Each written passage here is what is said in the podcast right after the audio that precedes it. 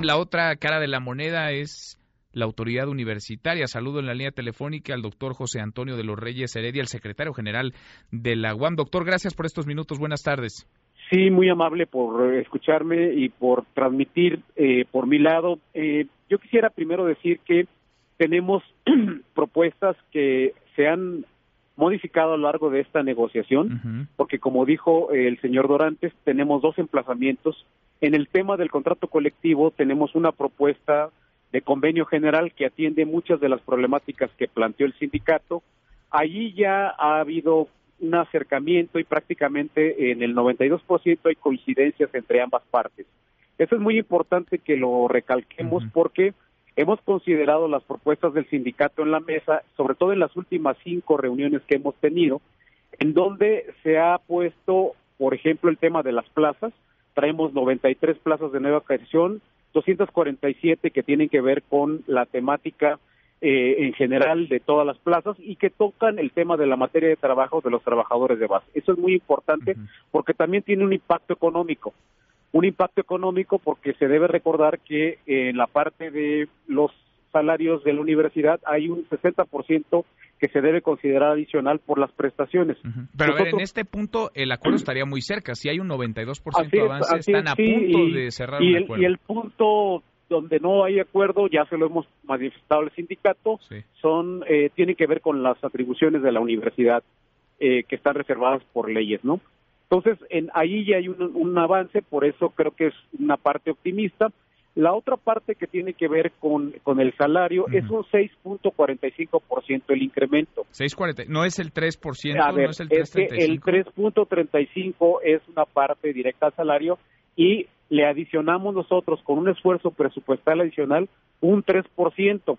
Nosotros tuvimos un aumento del presupuesto universitario del 3.39%, lo cual quiere decir que este componente adicional para dar el 6.45 que recibirán en su quincena los trabajadores administrativos de base, los académicos de medio tiempo y de tiempo parcial, es de 6.45%. Es real, es- el incremento sería es de más real, del ese 6%, es real. porque nos Así decía es. Jorge Dorantes, el secretario Es general, el- que les el- están ofreciendo menos de la No, inflación de eh, aumento. es- este, está en esa, en esa lógica. Yo creo que es ya considerando esto el ajuste al tabulador, lo que no menciona el secretario del sindicato es que a lo largo del tiempo hemos hecho ajustes al tabulador que en general rebasan siempre el incremento salarial y eso es lo que reciben los trabajadores.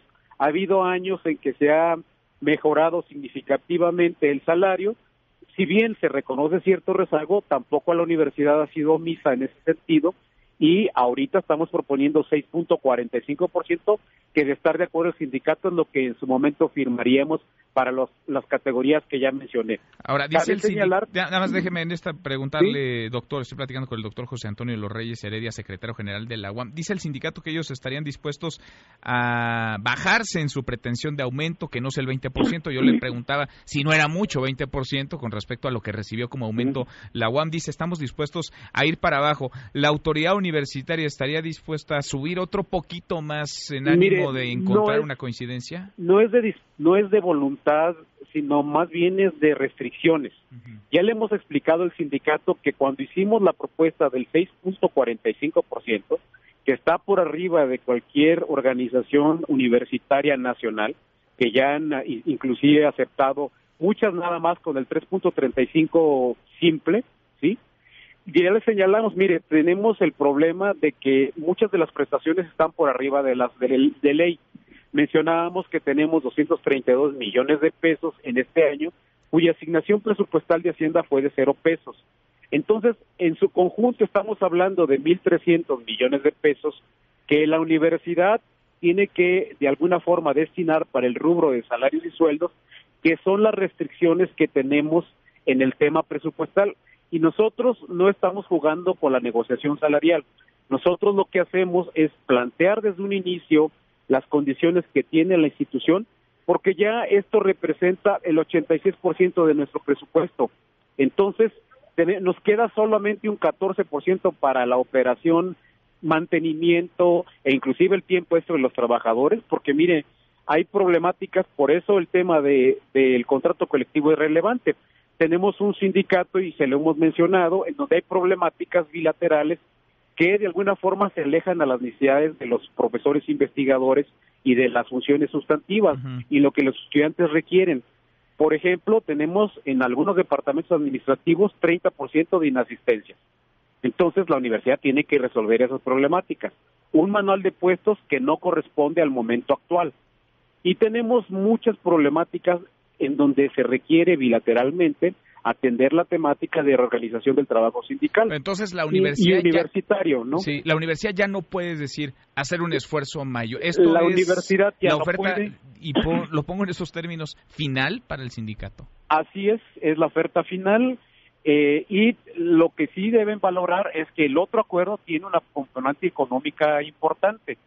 También eh, se aumentó la, eh, el vale de despensa por arriba del índice de inflación y eso lo hicimos, eh, traemos un 4.83% de incremento, es una que debemos revisar año con año de acuerdo con el contrato colectivo.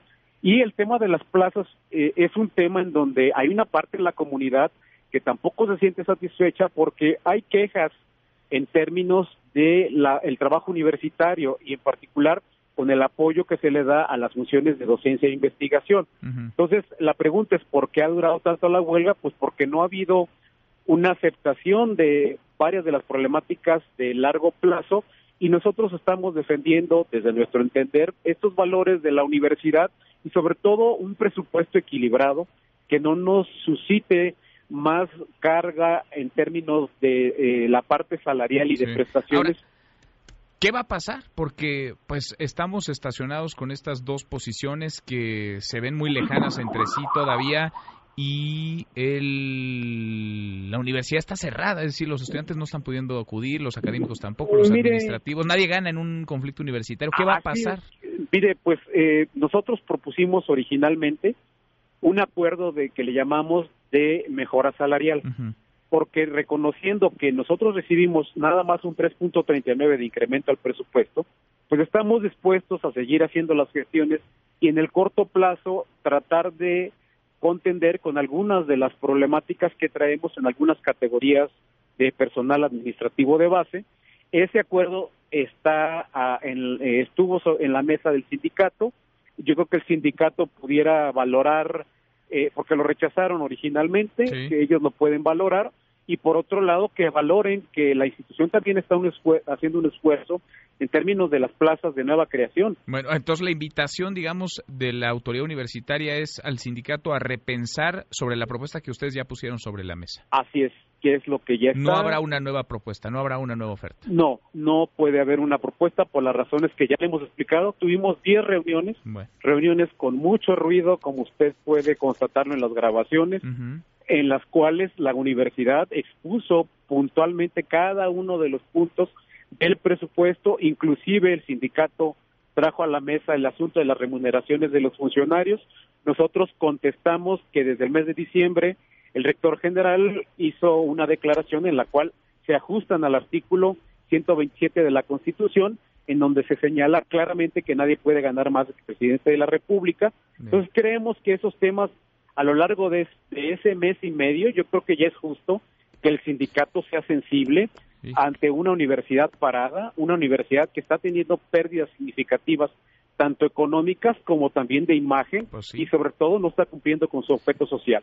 Qué, qué lamentable, qué difícil esta situación. Yo agradezco mucho que nos hayas contestado el teléfono esta tarde. Muchas gracias, gracias. Con doctor. mucho gusto, gracias a ti y a tu Gracias. equipo. Muy buenas tardes. Mesa para todos.